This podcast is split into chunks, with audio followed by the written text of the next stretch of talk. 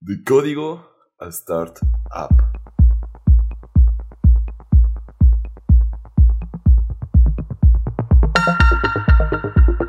Yo creo que es lo que todos soñamos cuando estamos desarrollando algo. El que nuestro código se pase a una startup, a un emprendimiento o un negocio de, manera ya formal, en el cual sea retribuible, que genere dinero en pocas palabras y que ya nuestros tiempos de hora que estemos invirtiendo sea para algo propio y no para alguien más. Creo yo que todos tenemos como esa, esa idea, esa parte. Y pues me presento. Soy Absa García, soy ingeniero en desarrollo de software, soy actualmente programador, trabajo en lo que da de comer, JavaScript, bueno, TypeScript en este caso, que al final del día es casi lo mismo, nomás porque uno está tipado y el otro no. Y si estás listo para emprender o crear algo para ti, este episodio es para ti. Antes, para, antes de empezar a entrar con gran, grandes detalles, creo que el hecho de ser programador ya te brinda a ti una gran oportunidad para empezar a aprender, ya que tú ya tienes las habilidades del código, tienes las habilidades a lo mejor de la lógica, de cómo crear, podrías crear los modelos de negocio, eh, pensar a futuro cómo podrías escalar ciertas partes de los proyectos, te da otra visión, la cual muchas empresas o muchas personas a veces no tienen. Es por eso que siempre cuando quieras empezar a aprender, júntate o busca un programador, ya que él tiene de las mejores ideas para empezar a hacer los negocios. Y aparte, que si es tu socio, él va a meter las horas de código. Algo por lo cual tú tendrías que pagar y a ver si pega ese proyecto que traes en mente que es muchas de las cosas que a veces pues nos pasa el a ver si pega. Y bueno, el día de hoy no sé qué café te hayas preparado para este episodio. Yo traigo un estilo Chemex, que es como un cold brew. es un poquito más de café. De la misma forma como se estaría el Chemex, le pongo un poquito de leche como para saborear diferente o paladear de otra forma el café y de disfrutar este episodio contigo.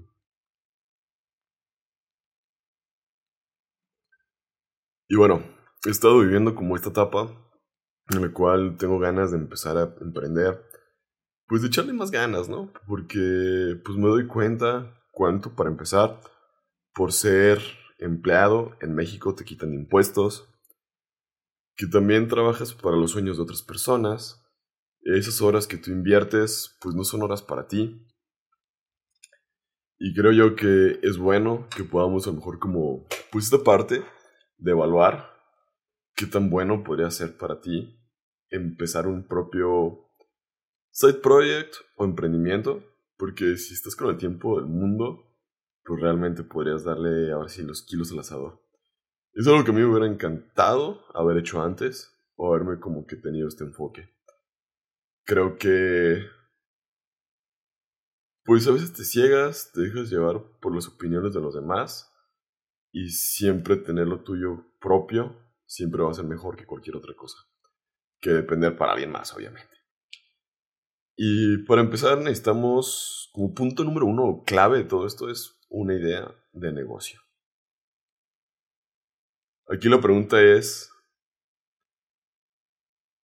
¿qué solución puedo ofrecer como programador? O mi aplicación, o mi proyecto, mi idea, mi script, mi... como tú lo quieras ver o lo que estés desarrollando trabajando. Ya que a veces puede ser scripts de Python que puedan dar soluciones a muchísimas cosas en Excel que hoy en día muchas personas hacen. Y eso podría ser de gran ayuda. Y bueno, aquí la solución y la idea de negocio, si es un rollo, poderla descubrir. Ahora sí es como quiero preguntando a las personas, qué ideas de lo que tienes, si realmente puede ayudar o no, cómo lo puedes, en este caso, poner en marcha, pensar si puede ser aplicación móvil, si puede ser aplicación web. Mm, y cómo encontrar esa idea, júntate con amigos. Tómense una chela y saquen ideas. A veces puede ser muy bueno. O la otra, si no tomas nada de alcohol y todo el rollo, lo que a veces yo hago es, me salgo a caminar a veces llego y compro un café. Y con el café y caminando, y a veces escuchando música, como que me salen buenas ideas como para estar filosofando conmigo mismo. Y eso me ayuda a tener otro flujo o forma de estar pensando.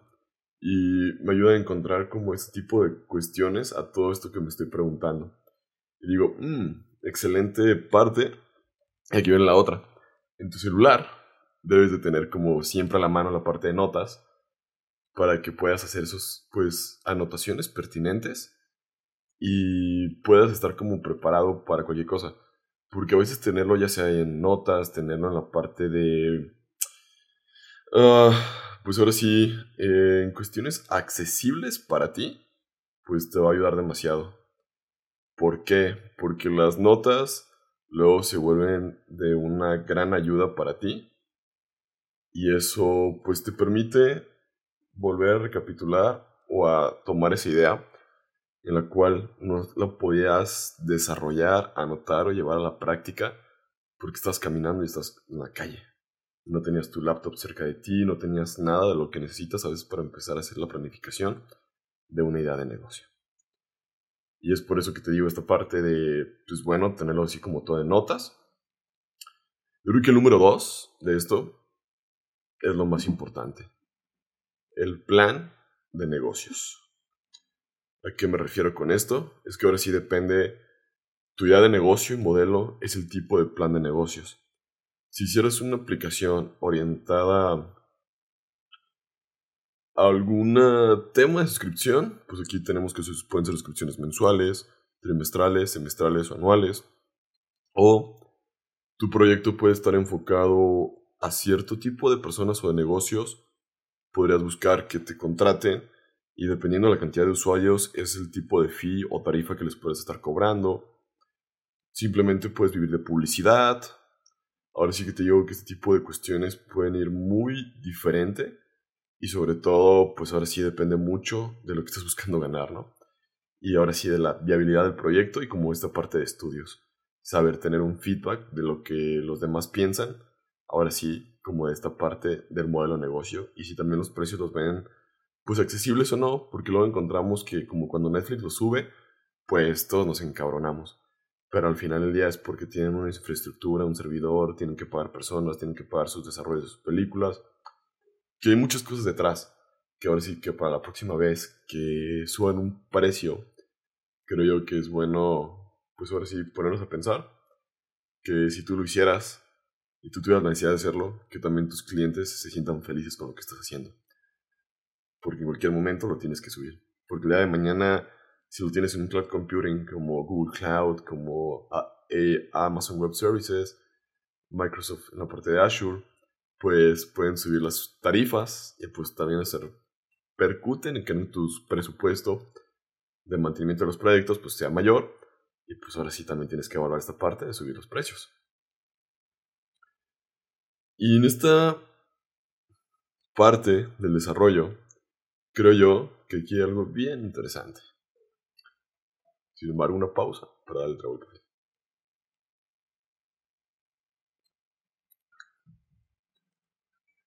Creo que sí sería bueno que utilices una herramienta como Notion, GitHub Projects, si quieres hasta un Excel, donde sepas qué pasos de los, del proyecto que estás, tienes en mente deberás ir desarrollando en el sentido de que tú digas, pues este es el paso 1, este es el 2, el 3, el 4 y el 5.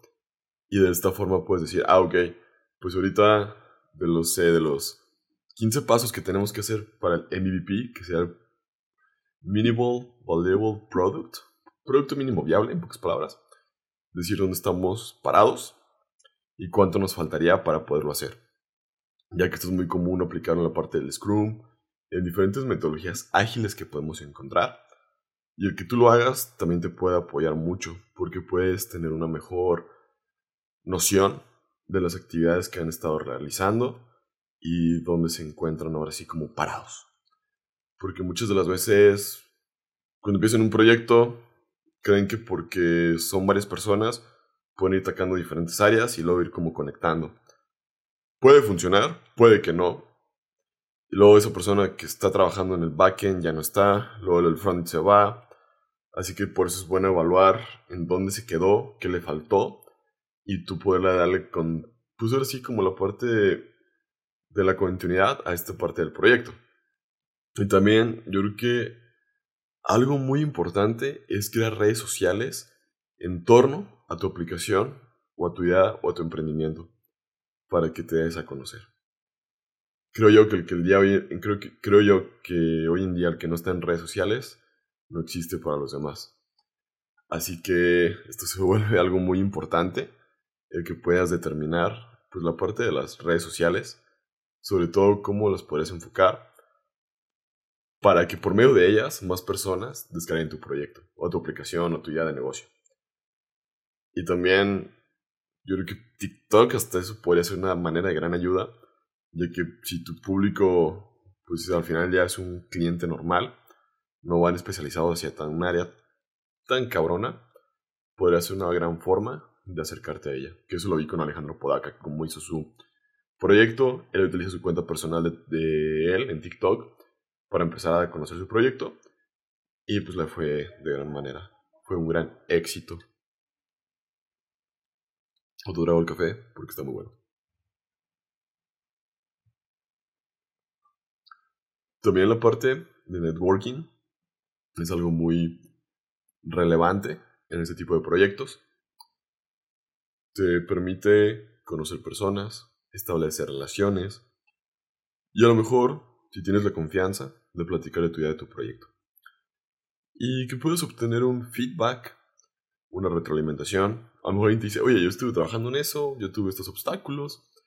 O fíjate que yo pensé en este tipo de proyectos, pero no me animé, bla, bla, bla. Y eso te puede ayudar a ti mucho, abrirte puertas para cuando tengas que lanzar así el producto al mercado, puedas tener esta oportunidad de poder platicar con alguien.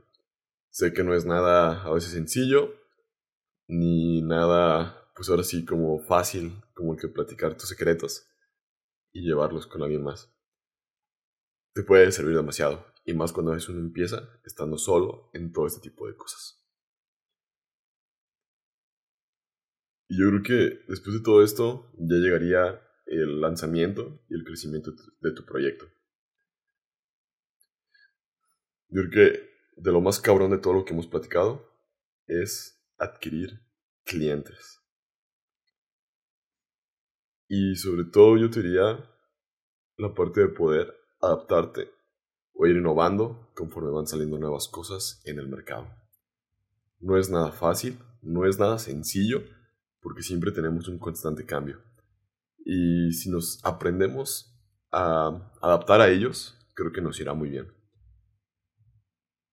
Después de haber visto la serie como la parte de Spotify, de cómo ha sido la evolución, de cómo ha ido esa empresa evolucionando y creciendo, gracias a ella tenemos los podcasts el día de hoy alojados aquí en esta parte, ya que ellos te proveen todo el servicio, ya que no sé si la empresa Anchor, yo creo que la adquirieron y la compraron, y pues ahora sí son dueños como así del gran mercado del, podcasting.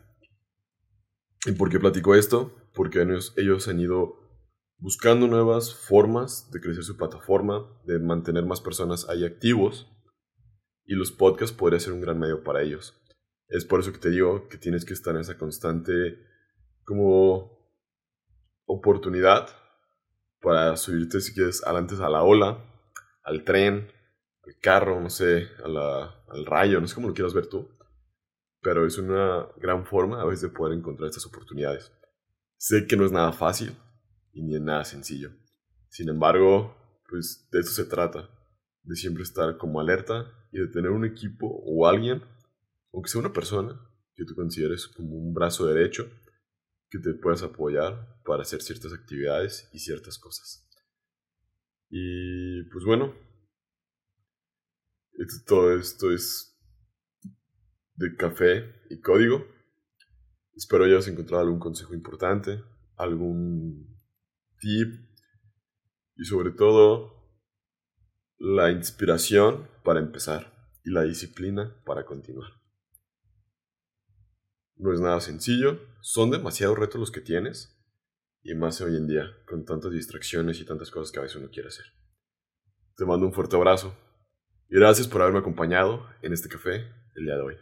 Muchísimas gracias a todos, cada uno de ustedes. Hoy recuerda que puedes dejar un like, puedes dejar un comentario, puedes comprar un café en Buy Me Coffee, ya que es una forma de poder sustentar o solventar estos proyectos. Te mando un fuerte abrazo. Muchísimas gracias a cada uno de ustedes.